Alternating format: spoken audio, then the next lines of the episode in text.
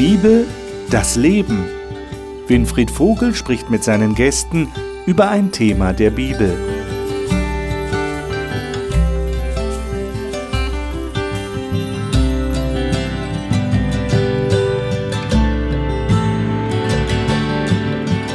Willkommen zur Gesprächsrunde über die Bibel. Wir studieren immer noch den Galaterbrief, diesen Brief des Paulus an die Leute in dieser Provinz Galatien in Kleinasien.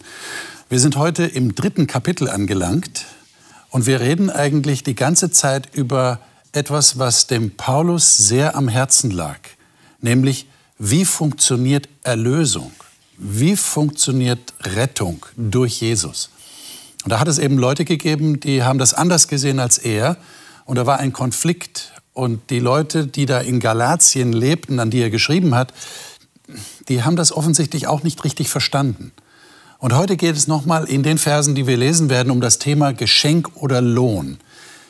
Wie ist das mit der Erlösung? Die kann ich mir einfach schenken lassen oder muss ich mir doch irgendwie was verdienen? Das ist ja auch ein Problem, das wir in der Kirchengeschichte dann haben. Und Martin Luther hat ja dann neue Erkenntnisse gewonnen, auch aufgrund des Galaterbriefs, aufgrund dessen, was der Paulus geschrieben hat. Das sind ganz spannende Fragen und die wollen wir hier miteinander diskutieren. Und natürlich, bevor wir anfangen und die Bibel aufschlagen, äh, nenne ich jetzt die Namen der Gäste und stelle sie Ihnen vor. Sijana Milanova stammt ursprünglich aus Bulgarien und hat in Mannheim und Karlsruhe Musik studiert. Derzeit besucht sie eine Schule für missionarische Ausbildung in Österreich. Sie sagt, sie habe persönlich erlebt, wie Gottes Liebe sich in deutlich erkennbaren Taten zeigt. Astrid Waniek ist studierte Sozialpädagogin und arbeitet in der Schulverwaltung einer Freikirche, die christliche Schulen unterhält. Sie sagt, sie habe den Glauben an Gott, den sie schon als Kind kennengelernt hat, für sich selbst hinterfragt, um zu gültigen Antworten zu kommen. Markus Witte ist verheiratet und hat eine Tochter. Er arbeitet im Management eines Logistikkonzerns und unterstützt Start-up-Unternehmen im Gesundheitsbereich.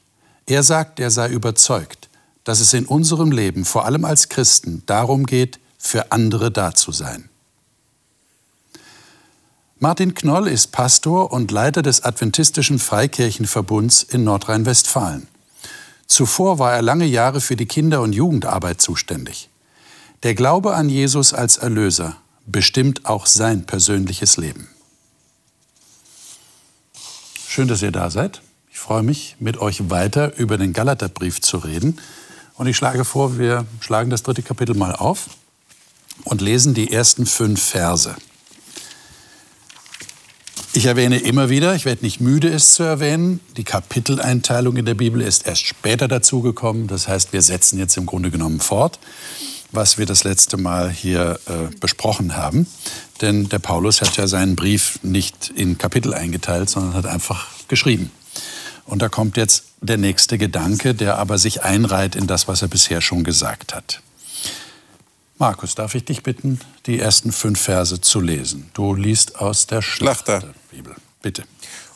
O ihr unverständigen Galater, wer hat euch verzaubert, dass ihr der Wahrheit nicht gehorcht, euch, denen Jesus Christus als unter euch gekreuzigt vor die Augen gemalt worden ist?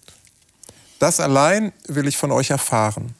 Habt ihr den Geist durch Werke des Gesetzes empfangen oder durch die Verkündigung vom Glauben? Seid ihr so unverständig? Im Geist habt ihr angefangen und wollt es nun im Fleisch vollenden?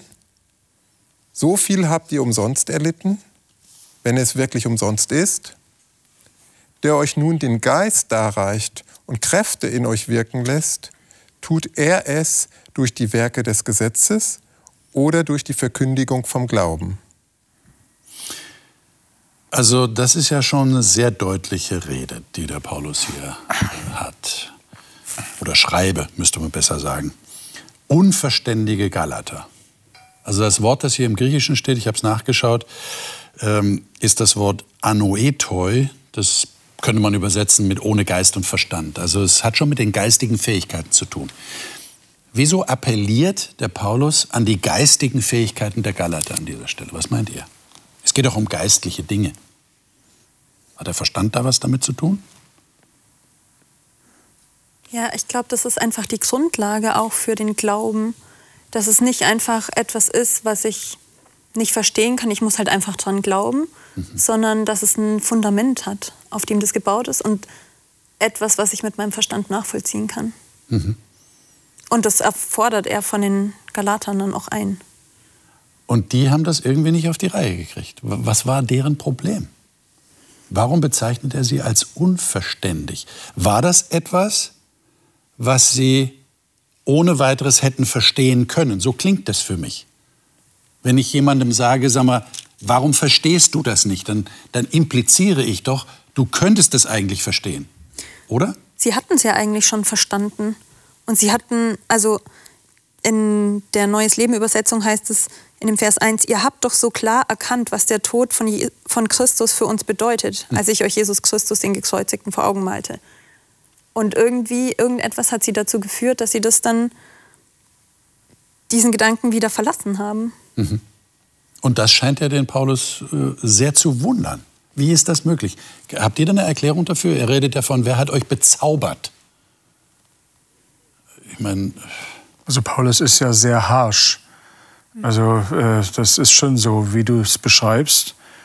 Äh, ich merke die Zeit jetzt, wo ich so drüber nachdenke, ich sehe es aus, aus meiner Sicht jetzt, der ich äh, fast 35 Jahre lang Bibel lese, mehr oder weniger regelmäßig, aber doch über viele, viele Jahre immer wieder drüber nachdenke ja, und immer wieder das neu lese und da auch Dinge im Verständnis wachsen. Äh, die Galater hatten diese lange Erfahrung nicht. Äh, und Paulus sein, sein ähm, sehr starkes und, und, und also sehr, sehr strenge Worte, die er hier gebraucht, das ist sein Wesen. Wenn ich so an die letzten Kapitel denke, die wir betrachtet haben, Paulus ist radikal. Paulus äh, packt es wirklich beim, beim Punkt. Äh, und ich versuche aus der Sicht der Galater zu verstehen, äh, die sind neu zum Glauben gekommen, vor kurzem erst, und werden jetzt mit anderen Sichtweisen konfrontiert und suchen sich zu finden und sind dann eben auch mal schnell wieder umgekippt. Mhm die waren nicht 50 oder 100 Jahre äh, im Glauben und in dem Bibelstudium, wie vielleicht mancher von uns, der sich so fühlt, als ob er schon 200 Jahre weiß, wie es in der Bibel gemeint ist. Würdest du jetzt sagen, weil du, du brichst ja so ein bisschen eine Lanze für die Galater und sagst, naja, man muss das auch verstehen, die waren noch nicht so lange dabei, die waren noch unerfahren und sind dann eben umgekippt, aber äh, würdest du sagen, der Paulus geht ein bisschen zu hart mit ihnen ins Gericht? Äh, das ist sicherlich äh, eine Ermessensfrage. Ich war in der Situation nicht dabei. Er hat sie gekannt. Ja. Er hat sie auch zur Gemeinde gebracht. Mhm. Was ist gerade hilfreich, um jemand aufzurütteln? Der eine braucht eine klare Ansage und der andere würde daran zerbrechen. Hier scheint es dran gewesen zu sein. Und mein Empfinden ist, Sie werden ihn verstanden haben. Sie haben von ihm das Evangelium gehört und jetzt ruft er sie dorthin zurück. Aber äh, er war auf Reisen, er war unterwegs äh, und er hört, Leute, was ist da los bei euch? Äh, sie hatten verschiedene Dinge, die plötzlich um sie herum kamen. Ja, er scheint ja. irgendwie geschockt zu sein, dass sie so, so anders jetzt denken. Ja, wo, wo er sie doch eingeführt hat in den Glauben und er so sicher war, dass er ihnen das Richtige erzählt hat und plötzlich denken die ganz anders. Aber vielleicht nur kurz noch, äh, weil ich jetzt das schon widerspreche. Äh, wie oft bin ich denn dabei, dass ich denke, das hast du doch eigentlich schon, schon mal gewusst. Ja? Und ertappst dich genau bei der Stelle wieder und sagst, meine Güte nochmal, das, das war doch schon mal klar. Äh, mhm. Äh, der man schon länger dabei ist. Äh, wie viel mehr Leute, die, die vielleicht am Anfang standen. Also ich äh, tue mich ein bisschen schwer, sie in gleicher Weise zu verurteilen. Mhm. Mhm. Ich denke auch an die Geschichte des Volkes Israel. Die waren nicht nur im Glauben. Äh, Gott hat so viele Wunder für sie getan die hatten so viele Sachen gesehen und trotzdem haben sie sich immer wieder ähm, gegen ihn entschieden. Mhm. Also egal wie lange man im, man im Glauben ist, das ist keine Garantie. Mhm. Und mir geht es auch so. Manchmal habe ich meine Erfahrungen mit Gott und ich habe so viele Sachen vor Augen und dann lässt das irgendwie nach mit der Zeit. Aber hier scheint es ja noch um ein gravierenderes Problem gegangen zu sein, dass die sogar, heißt es hier, Jesus als den Gekreuzigten aus den Augen verloren haben. Also da ging es tatsächlich um die innere Überzeugung, wie werde ich gerettet, wie werde ich erlöst. Und da sind sie irgendwie vom Weg abgekommen, durch Leute, die ihnen offensichtlich was anderes erzählt haben. Ich glaube, das ist ja die uralte Frage, die sich nicht mal nur das Christentum oder die christliche Religion stellt. Wie äh, werde ich erlöst im, im, im globaleren Sinne, mhm. auch wenn in anderen Religionen vielleicht andere Fragen äh, oder Metaphern gebraucht werden. Aber ähm, auch in, unter den Christen allgemein, der Christenheit, ist ja diese Frage durchaus in verschiedenen Konfessionen diskutierbar. Äh, da gibt es unterschiedliche Nuancen, obwohl alle das gleiche Buch lesen. Also da gibt es sozusagen das eine Ende, wo man einfach sagt, Gott macht alles, ich lehne mich zurück, ich habe mit der Erlösung eigentlich gar nichts zu tun. Und das andere Extrem, in das die Galater jetzt hier gefallen sind, ist, ich muss es mir selbst erarbeiten.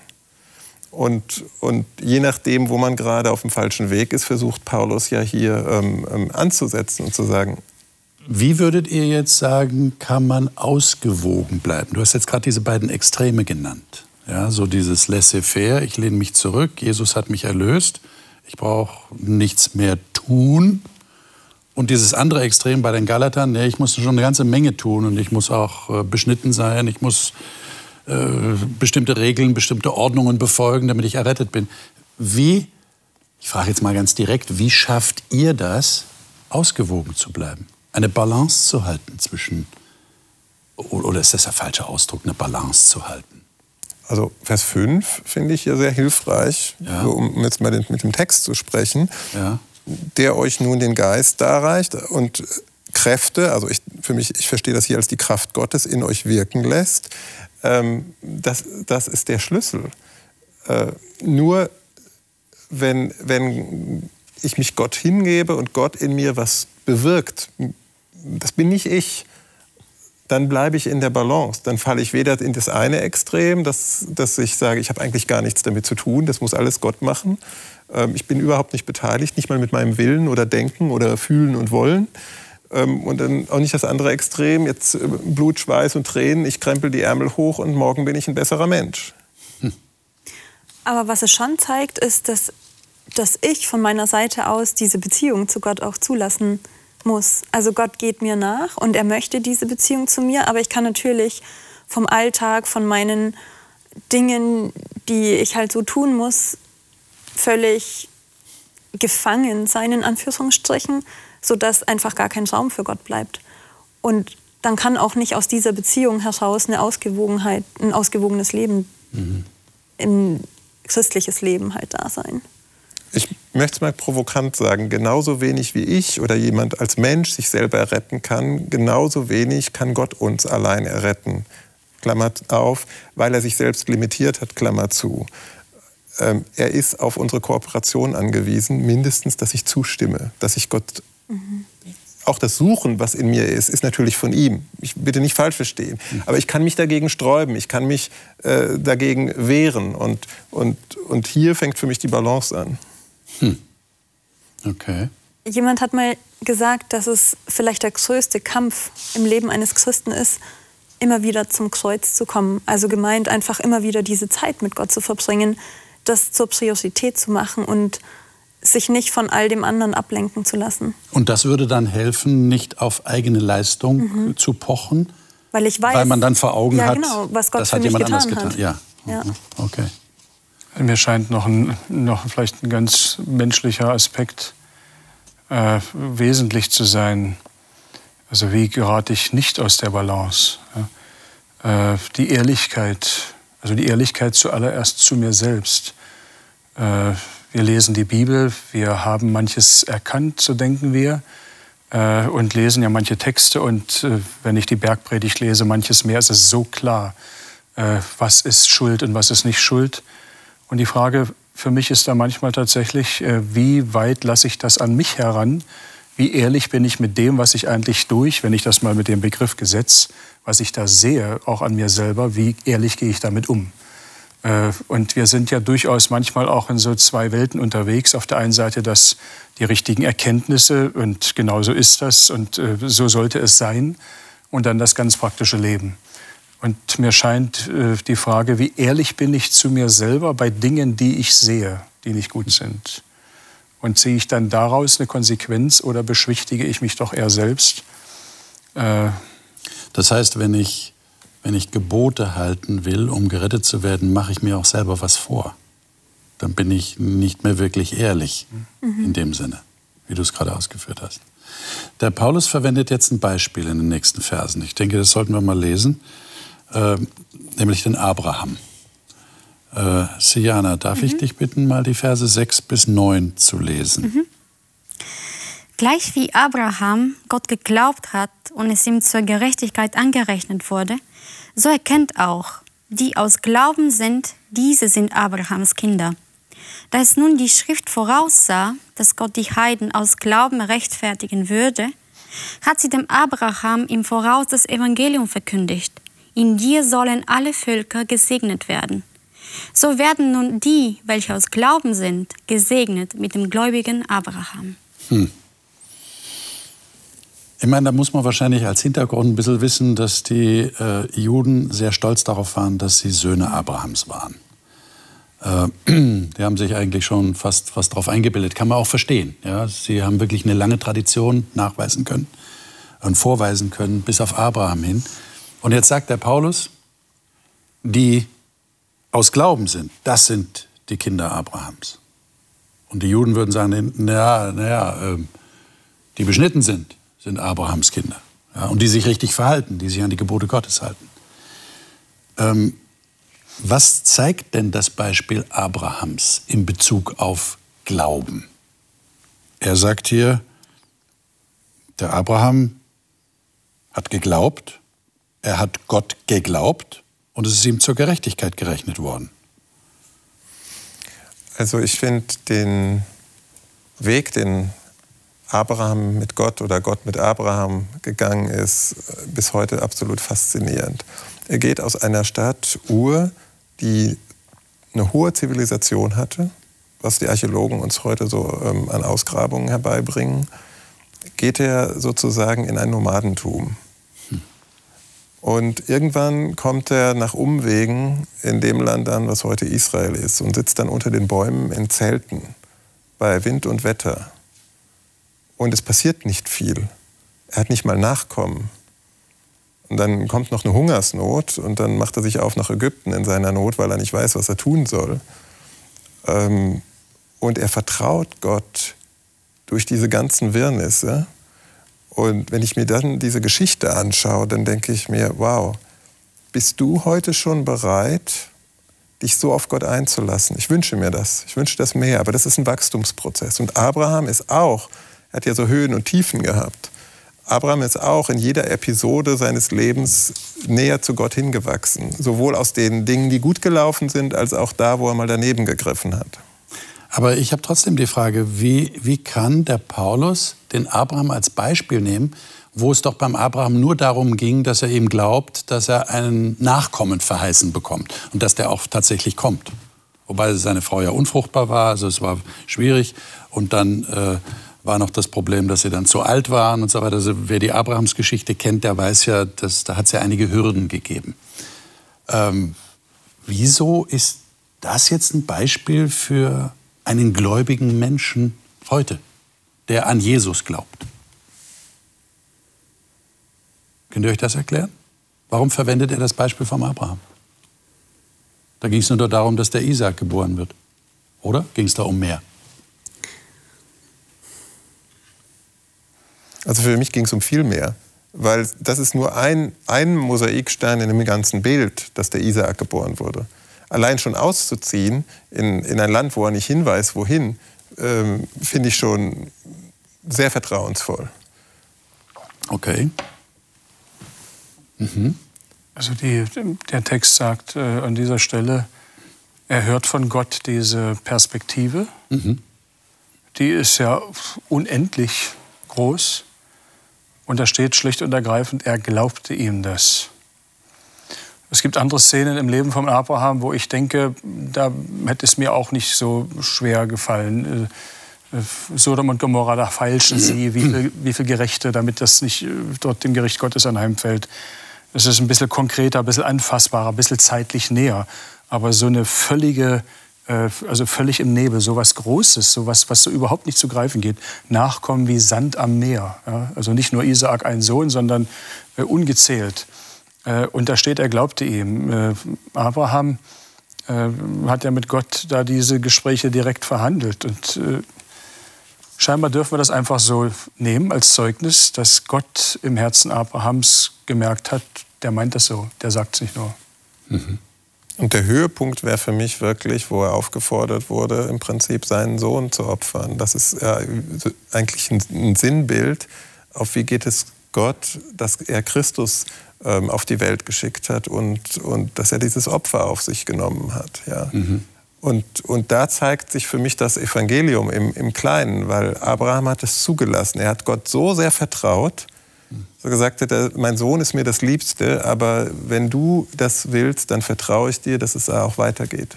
Ich meine, genau um die Frage geht es mir jetzt. Inwieweit ist das vergleichbar mit unserer heutigen Situation? Da muss ich nochmal nachhaken.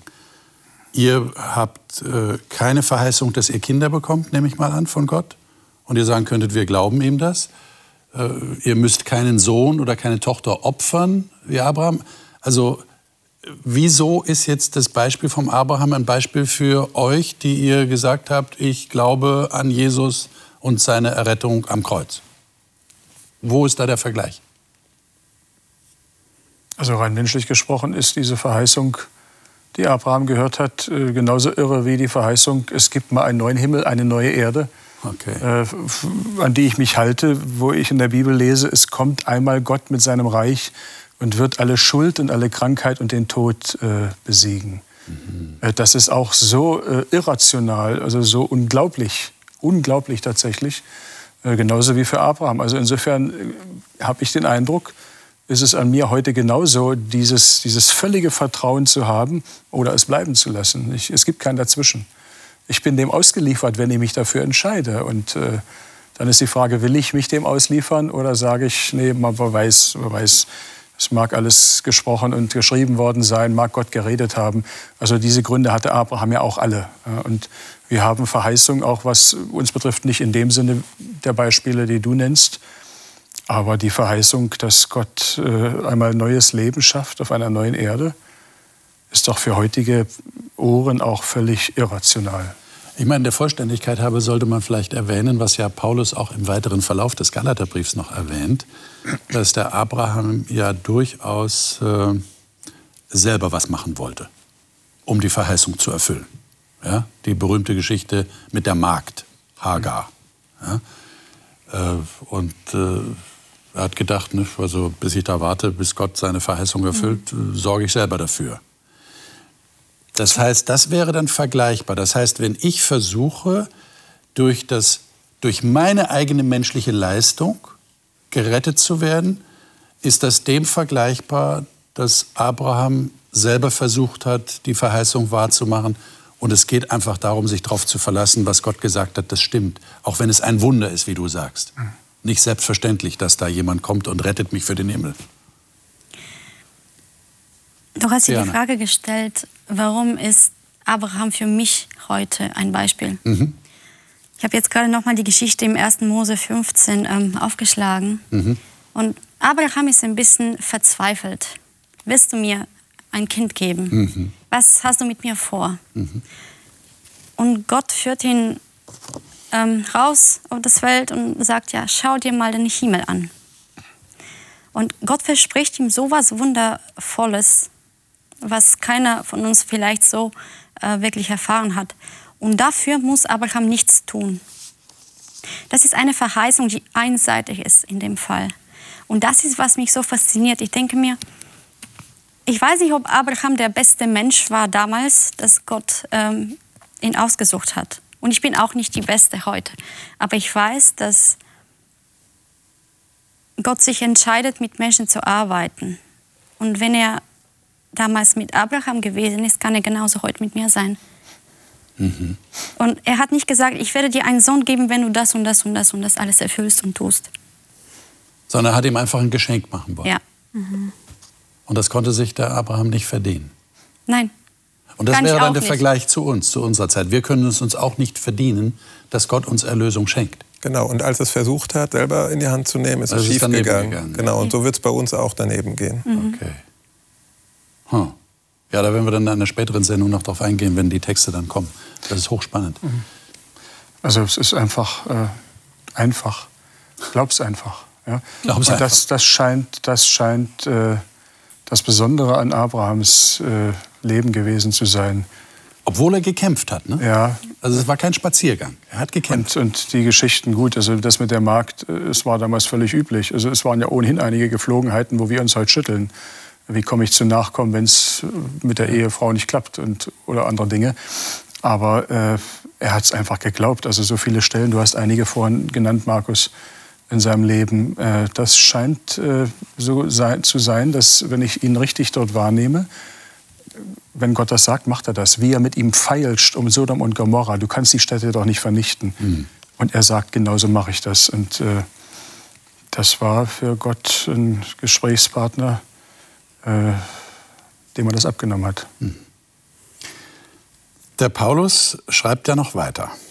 Und äh, jetzt wird es ein bisschen äh, auf den ersten Blick komplizierter, weil es jetzt so, so ein bisschen theologisch wird. Ja, da haben wir ja meistens so, so ein bisschen Angst davor. Aber gehen wir es mal an. Die Verse 11 bis 14, beziehungsweise 10 bis 14, Entschuldigung. 10 haben wir ja auch noch nicht gelesen. Die Verse 10 bis 14. Astrid, darf ich dich bitten, das mal zu lesen? Vielleicht ist es in der modernen Version ein bisschen leichter zu verstehen. Wer dagegen auf das Gesetz vertraut, um vor Gott gerecht zu werden, steht unter einem Fluch. In der Schrift heißt es, verflucht ist jeder, der nicht alle Gebote beachtet und befolgt, die im Buch des Gesetzes geschrieben stehen.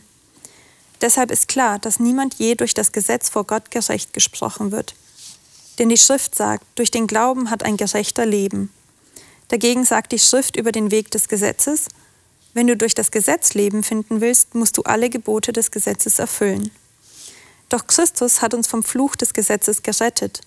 Am Kreuz nahm er den Fluch auf sich. Denn in der Schrift heißt es, verflucht ist jeder, der an einem Holz hängt. Durch die Tat von Jesus Christus hat Gott allen Völkern den Segen geschenkt, den er Abraham zugesagt hatte. So empfangen wir den Heiligen Geist durch den Glauben, wie Gott es versprochen hat. Was macht ihr mit diesen Versen? Was will der Paulus hier eigentlich zum Ausdruck bringen?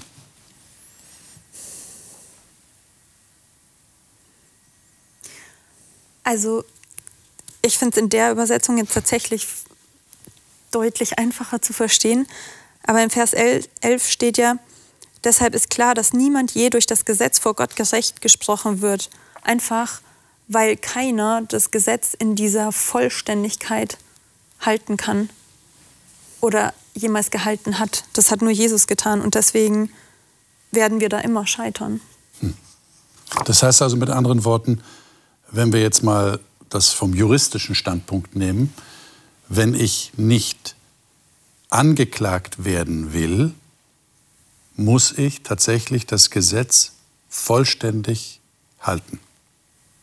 Ja. Sonst werde ich sofort angeklagt. Ja. Das ist natürlich ein Gefühl, was wir verloren haben, weil ja der Staat, der die Gesetze macht und auch die Strafverfolgung äh, äh, unter seiner Regie hat, uns nicht in unserem Privatleben zu, zur Rechenschaft zieht. Ja, deshalb haben wir das ein bisschen verloren. Wenn wir nicht so Kapitalverbrechen begehen oder, oder jemandem was klauen oder, oder betrügen oder so, dann, dann werden wir ja auch nicht behelligt. Dann, dann werden wir nicht verhaftet. Aber hier, von, dieser Gesichts, von diesem Gesichtspunkt her, geht es schon darum, ich muss das Gesetz vollkommen halten, dann lebe ich. Aber die Juden, also zur Zeit Ja. äh, Jesu, als er hier Ja. auf der Erde war, die haben ja wirklich gedacht, sie halten alle Gebote. Also die, die standen wirklich unter dem Eindruck. Deswegen hat Jesus ja in der Bergpredigt gesagt, sozusagen, eure Väter oder Mose haben euch gesagt, ich aber sage euch, Ja. ähm, um sie dahin zu führen, dass sie überhaupt nicht das Gesetz erfüllen, auch wenn sie unter Formalgesichtspunkten das meinten. Aber könnt ihr mir das erklären? Wie kommt denn das? Ich treffe heute eigentlich niemanden, der das so sieht. Also ich kann mich nicht erinnern, dass ich jemand getroffen habe, der sagt, so klar, meine, ich halte die Gebote. Kein Problem. Also ich habe heute eher mit Leuten zu tun, die sagen, nee, das schaffe ich nicht und ich bin ein Sünder und ich mache immer wieder Fehler und ich falle immer wieder. Wie kommen denn die Leute damals zur Zeit Jesu, du hast vollkommen recht, wie kommen die da drauf zu sagen, wir halten die Gebote und dadurch werden wir gerettet? Könnt ihr euch das erklären? Also irgendwo, ich weiß jetzt nicht genau wo, aber heißt es ja, dass so dem Buchstaben des Gesetzes. Mhm. Also man kann das ja auch oberflächlich betrachten. Und ja, wenn ich jetzt niemanden umbringe, dann ähm, habe ich schon mal dieses Gebot aus den zehn Geboten erfüllt. Aber Jesus geht ja dann eben tiefer und er sagt halt, du kannst jemanden auch mit Worten töten. Und wenn uns das heute bewusst ist, dann ist es ja klar, keiner, wer hat schon noch nie etwas Schlechtes gedacht. Aber damals, wenn ich dann einfach so, der Sabbat, wenn man den befolgt, dann muss man den Punkt und den Punkt und den Punkt, das darf man alles nicht machen und so. Und wenn ich das alles abhaken konnte, dann habe ich das Gesetz erfüllt. Und Jesus sagt jetzt, das genügt nicht. Das, Genau. ist, das ist sehr wichtig, was du sagst. Ich kann tatsächlich die Illusion haben, dass ich die Gebote alle halte, obwohl das gar nicht stimmt. Also es war ja auch ein, wirklich ein ganz, ganz elementarer Wechsel äh, von, von einer Denkweise. Sie kommen aus dem Alten Testament, also aus den Schriften des Alten Testamentes, aus dieser Denkweise, äh, Israel fällt vom Glauben ab und wird fürchterlich bestraft. Ja? Äh, wenn sie dann wieder äh, Gott anbeten und verschiedene Szenen. äh, Das Volk am, am Karmel, Elia sagt, bekehrt euch, sie bekehren sich und alles ist wieder gut. Und Gott führt sie. Also diese, dieses Denken, wenn, wenn wir uns gut verhalten, ist Gott auch gut mit uns. Und wenn wir uns nicht gut verhalten, werden wir bestraft. Das war ja ein Stück die Erlebniswelt auch des Alten Testamentes. Und nachdem nun Israel völlig in der Verlorenheit äh, sich zerstreut hat, Nordreich und dann eben auch Südreich, und die ganz große Angst und Befürchtung, das soll nie wieder passieren. Und dann schreiben sie eben Verordnungen über Verordnungen in der Zeit vor Christus und gehen dafür sogar in den Tod. Also die Schriftgelehrten damals haben es nicht irgendwo nur aus irgendwelchen materiellen anderen Interessen gehabt, lassen sich kreuzigen für diese Überzeugung. Wir müssen aber auch alles unternehmen, dass wir nicht mehr in die Verlorenheit gehen, in, in die Sünde, in die Schuld. Und aus diesem Denken kommt das. Und hier kommt eben jetzt das Neue Testament, hier ist Christus und sagt der neue Bund. Es ist ein völliger Paradigmenwechsel.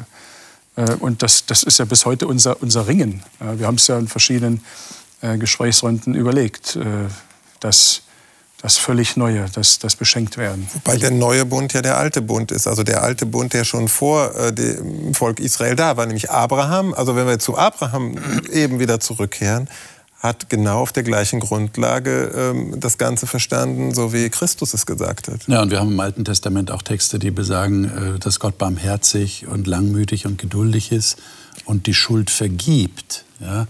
Wenn ich an das Gebet des Daniel denke, in Daniel 9, ja, wie, er- wie er auf den Knien liegt und praktisch kollektiv für das ganze Volk um Vergebung bittet. Also da war ja schon das Bewusstsein da. Äh, ohne die Vergebung Gottes können wir gar nichts erreichen. Aber komischerweise sind sie tatsächlich auf die Idee gekommen, wie du es gerade beschrieben hast. Wenn uns jetzt Gott vergeben hat, dann müssen wir uns jetzt aber anstrengen, dass es nicht wieder passiert, damit er mit uns zufrieden ist. Und das war, hat sie dann auf diesen Abweg, gef- Ja. Also ich liebe das Alte Testament, da ist gar kein, Ja, ja, ja, das wollte ich dir jetzt auch gar nicht äh, unterstellen. Unterschied ist auch, auch zum Neuen. Und dennoch äh, hat Jesus ja auch, äh, wo er so unterwegs war, wenn wir die Evangelien lesen, immer wieder mit diesem Punkt zu tun. Ja. ne? Äh, dieses, dieses, dieses Belohnungsdenken, Ja. was er immer wieder in Frage stellt und dann den Pharisäern schließlich sagt, ihr schließt sogar das Himmelreich zu äh, für die Leute, weil ihr genau das macht, mit dem Paulus hier kämpft. ja. Warum kann ich denn die Gebote nicht so halten, wie es sein sollte? Warum schaffe ich das nicht? Was, wie erlebt ihr das? Ich, ich gehe mal davon aus, ihr seid verantwortungsvolle Christen. Ihr lebt ja nicht einfach so in den Tag hinein. Wie, wie erlebt ihr das? Ihr, ihr bemüht euch, richtig zu leben, die Gebote zu halten. Also erst Aber ihr würdet nicht behaupten, ja, ich halte eigentlich die Gebote so. Oder, oder müsst ihr auch am Ende des Tages überlegen, was habe ich eigentlich heute falsch gemacht? Eigentlich habe ich nichts falsch gemacht. Wie, wie geht's euch da? Also, also erstmal habe ich überhaupt nicht die Absicht, die Gebote zu halten, um äh, irgendwie errettet zu werden. Also diese, diese Verknüpfung ist Die machst du gar nicht. Nee, die, das, ist, das ist für mich der erste Holzweg. Äh, Es gibt aber auch einen anderen Holzweg, ja, Gebote halten kann ich sowieso nicht. Ähm, ich muss immer so in den Sünden verharren, die ich halt tue. Ich habe halt schlechte Gewohnheiten, es bleibt halt so. Und ich glaube, heute stehen wir sogar eher in einer anderen Gefahr. Also, weil du fragst ja auch, dieses Denken, was der Paulus hier vorgefunden hat, das haben wir ja heute gar nicht. Heute finden wir eher das Problem, sagen, ja, ich bin halt so, das kann, kann ich auch nicht ändern, aber es ist auch kein Problem, weil Gott hat mich sowieso so lieb. Hat er auch. Aber trotzdem möchte Gott uns die Gnade geben durch den Heiligen Geist, dass er uns von innen Stück für Stück verändern möchte. Nicht damit ich wieder was leiste. Also jetzt wieder nicht wieder auf die falsche Seite springen und das wieder falsch verstehen. Aber Gott möchte uns die Gnade geben. Ich, ich, ich leide ganz ehrlich unter meinen Charakterschwächen. Ich finde das jetzt nicht so erstrebenswert, dass ich jetzt extra daran festhalte und sage, super Markus, wenn du mal wieder daneben gehauen hast, das ist so erstrebenswert, morgen mache ich das wieder gerne. Nein, und diese Gnade, wie ich sie empfinde, ich, ich, ich sage nicht, dass ich besser werde, bitte, das ist jetzt nicht mein Selbstbewusstsein, aber ich sehe aus der, aus der ähm, Bibel ganz klar, dass Gott mit jedem von uns arbeitet. Und zum Teil ist das auch sehr schmerzlich, weil ich erkenne mich immer mehr. Also oft habe ich festgestellt, dass, dass wenn ich den Eindruck mal zwischenzeitlich hatte, dass ich vielleicht ja gar nicht so schlecht wäre, also nur so, so für so, so, so einen Moment, dass das aufblitzt, dann zeigt mir Gott sofort wieder, äh, Markus, jetzt schau mal dahin und dahin und dahin. Und dann sage ich, oh je. Und dann werde ich ganz still und demütig mhm. durch das, was Gott mir über mich selbst offenbart. Mhm. Und ich glaube, diese Arbeit, da möchte Gott uns haben, an genau so einem Punkt. Mhm. mhm. So, so, ein kleiner Widerspruch vielleicht, so, zumindest aus meiner Wahrnehmung. Äh, ich bin mir nicht sicher, ob heute in der Mehrheit gläubige Menschen eher so lockerer sind und weniger so in das Gesetzliche tendieren äh, Umfragen, die wir so ja auch in Kirchengemeinden hatten, gerade mit jungen Leuten, äh, musst du für deine Erlösung noch was tun? Haben weit über die Hälfte mit Ja beantwortet. Und ich denke, was haben die da von uns geerbt? Mhm. Also was leben wir denen vor? Es ist genau das, mit dem der Paulus hier kämpft. Es kann doch nicht alles einfach nur so gehen. Das ist für mich nochmal ein anderer Punkt, ob man dann äh, mhm. lässig wird oder gleichgültig. Aber diese Frage, ist es wirklich vollständig geschenkt? Glaub's einfach wie Abraham, nimm's an und zieh freudig deines Weges äh, und lass dich von Gott begleiten. Äh, das ist heute nicht der Mehrheit äh, im Herzen. Äh, das erschrickt mich schon immer wieder. Könnte es auch daran liegen, dass wir, also ich habe euch so verstanden, es gibt so zwei Türen eigentlich. Und es ist entscheidend, dass ich durch die richtige Tür gehe. Auf, über der einen Tür steht, ich konstruiere jetzt mal, äh, alles richtig machen. Ja? Und das ist ja schon ein Reiz, da durchzugeben. Denn wenn, wenn man wirklich äh, mit Werten lebt, dann möchte man alles richtig machen. Wer will schon vorsätzlich was falsch machen?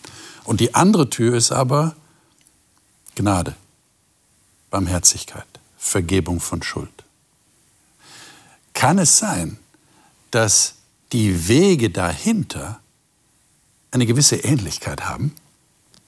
Und deshalb vielleicht bei dem einen oder anderen eine Verwechslung stattfindet? Könnte das sein? Was meint ihr? Ja, letztlich kommt es ja darauf an, aus welchen Motiven ich etwas tue.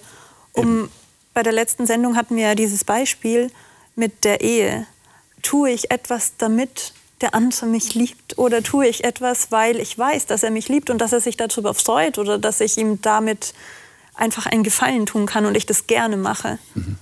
Und ja, da muss ich mich selber dann hinterfragen, aus welchen Motiven mache ich etwas? Mache ich das, weil ich, weil ich erkannt habe, wer Jesus für mich ist, was er für mich getan hat, wie sehr er mich liebt und ich mich einfach daran freue und weil ich ihm vertraue, dass das, was er mir in der Bibel gezeigt hat, dass das richtig ist und gut ist für mich und für mein Leben?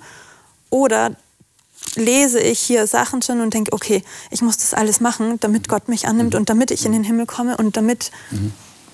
das und das und das alles dann halt. Ja, und das meine ich eben. Also die Galater, nach meinem Eindruck, sind zuerst durch die richtige Tür gegangen, mhm. aber dann sind sie irgendwo abgedriftet und sind auf dem anderen Weg gelandet. Wo es eben darum geht, ich muss jetzt alles richtig machen. Es ist halt auch so, dass es wirklich, also Vers 12, ähm, der Mensch wird ja aus, aus ähm, Mose zitiert, der Mensch, der diese Dinge tut, wird durch sie leben. Ähm, in der Tat gibt es ja den Segen. Also wenn ich mich an bestimmte Dinge halte, mhm. geht es mir besser als dann geht es mir einfach halte. besser. Also das ist immanent, Ja. also weil es einfach eine Gesetzmäßigkeit ist. Ja. Heißt nicht das Leben, dass ich mir dadurch das ewige Leben verdiene. Und wahrscheinlich sind deswegen die Wege schon sehr ähnlich. Weil selbst jemand, der nicht an Gott glaubt und trotzdem aus humanistischen Gründen so gut wie es geht sein Leben führt, hat ja einen gewissen Segen. Also ein, äh, dadurch. Ganz klar, weil das sind für mich, äh, so wie ich es verstehe, äh, Grundlagen, Axiome in dieser Welt. Ähm, Bitte. Ich glaube, wenn wir eine Sache mit in den Himmel nehmen, dann ist es der Charakter. Und der Charakter, der menschliche Charakter braucht eine gewisse Schulung. Und dafür, denke ich, sind auch die Gebote oder die Gesetze da. Ähm, du hast wieder das Beispiel mit der Ehe gebracht. Ich bin jetzt nie verheiratet, verheiratet, ihr seid aber alle. Und ich denke, wenn man etwas für seinen Ehepartner tut, da- dann tut man es nicht, damit er ähm, besser vorkommt. Zum Beispiel, du tust etwas für deinen Mann nicht, damit du die beste Ehefrau bist, sondern weil du ihn liebst. Es geht dir mehr um ihn als um dich. Und ich glaube, wenn ich die Ewigkeit mit Jesus verbringen will, dann geht es mir um ihn und ich will dazu fähig sein, dort zu sein. Und ja, in dem Fall denke ich auch, dass die Taten was damit zu tun haben. Unsere Taten. Als Ausdruck der Liebe, ja? Ja. Weil, wenn mir Jesus so wichtig ist, dann will ich auch, dass, dass er Freude hat an mir und an meinem Charakter. Okay. Und, Und- dann fällt es mir auch nicht schwer, auf Sachen zu verzichten. Letzte Frage an der Stelle. Wie schafft ihr, ich spreche euch jetzt alle an, wie schafft ihr es dann eben nicht auf diese andere Schiene, auf diesen anderen Weg zu kommen, sondern genau in diesem Modus, sage ich mal, zu bleiben? Wie schafft ihr das? Also ich kann nicht behaupten, dass ich das immer schaffe. Manchmal ist es vielleicht mir gar nicht so bewusst unbedingt. Aber was mir auf jeden Fall hilft, und das bete ich auch oft, dass ich Gott einfach wirklich so sehen kann, wie er ist. Und nicht, ähm, wie sich mir manches vielleicht mal irgendwas darstellt oder so, sondern einfach ihn wirklich zu verstehen. Weil ich glaube, mein Gottesbild, wer er ist, das hilft mir, die richtigen Motive dann auch zu haben. Mir hilft, das hat mal eine bekannte christliche Autorin gesagt, als, als Empfehlung wäre gut, wenn man eine Stunde am Tag über Jesus nachdenkt, vor allen Dingen über so seine letzten Stunden kurz vor dem Tod. Und das mache ich zwar nicht jeden Tag eine Stunde, wäre schön, aber ich nehme diesen Ratschlag sehr gern ernst und beschäftige mich in letzter Zeit viel mehr mit Jesus und seinem Leben als mit anderen Themen aus der Bibel. Und das zieht mich wieder genau zu dieser Mitte, ohne dass ich links oder rechts runterfalle. Liebe Zuschauer, äh, hier ist, glaube ich, ein wichtiges Stichwort gefallen gerade. Es hat sehr viel damit zu tun, wie wir Gott sehen, welches Bild wir von ihm haben und ob wir eine Beziehung zu diesem Jesus haben, der gerade noch mal erwähnt wurde und das, was er für uns getan hat, dass das in unserem Bewusstsein ist, damit uns einfach immer vor Augen bleibt, ähm, das, das, kann, das kann nicht meine Leistung sein. Das kann nicht dadurch erreicht werden, dass, dass ich jetzt die Gebote richtig halte, sondern das hat etwas mit einer vertrauensvollen Beziehung zu tun. Es hat damit zu tun, um mit dem Titel unserer Sendung zu sprechen, dass ich mir etwas schenken lasse. Das nächste Mal wird es darum gehen, Gott hat es versprochen. Ähm, das Beispiel des Abraham zeigt tatsächlich, und Paulus geht nochmal im Galaterbrief darauf ein, dass, dass es wirklich darum geht, darauf zu vertrauen, dass Gott etwas versprochen hat und er hält sich tatsächlich daran. Er erfüllt sein Versprechen. Und das hat ganz tief im Kern mit der Erlösung des Menschen zu tun. Ich wünsche Ihnen wirklich Gottes Segen beim weiteren Nachdenken über diese Frage und dass Sie selber ganz sicher werden, in sich selbst sicher werden, dass es alles ein Geschenk ist. Wir freuen uns, wenn Sie das nächste Mal wieder dabei sind bei dem Thema Gott hat es versprochen. Bis dahin.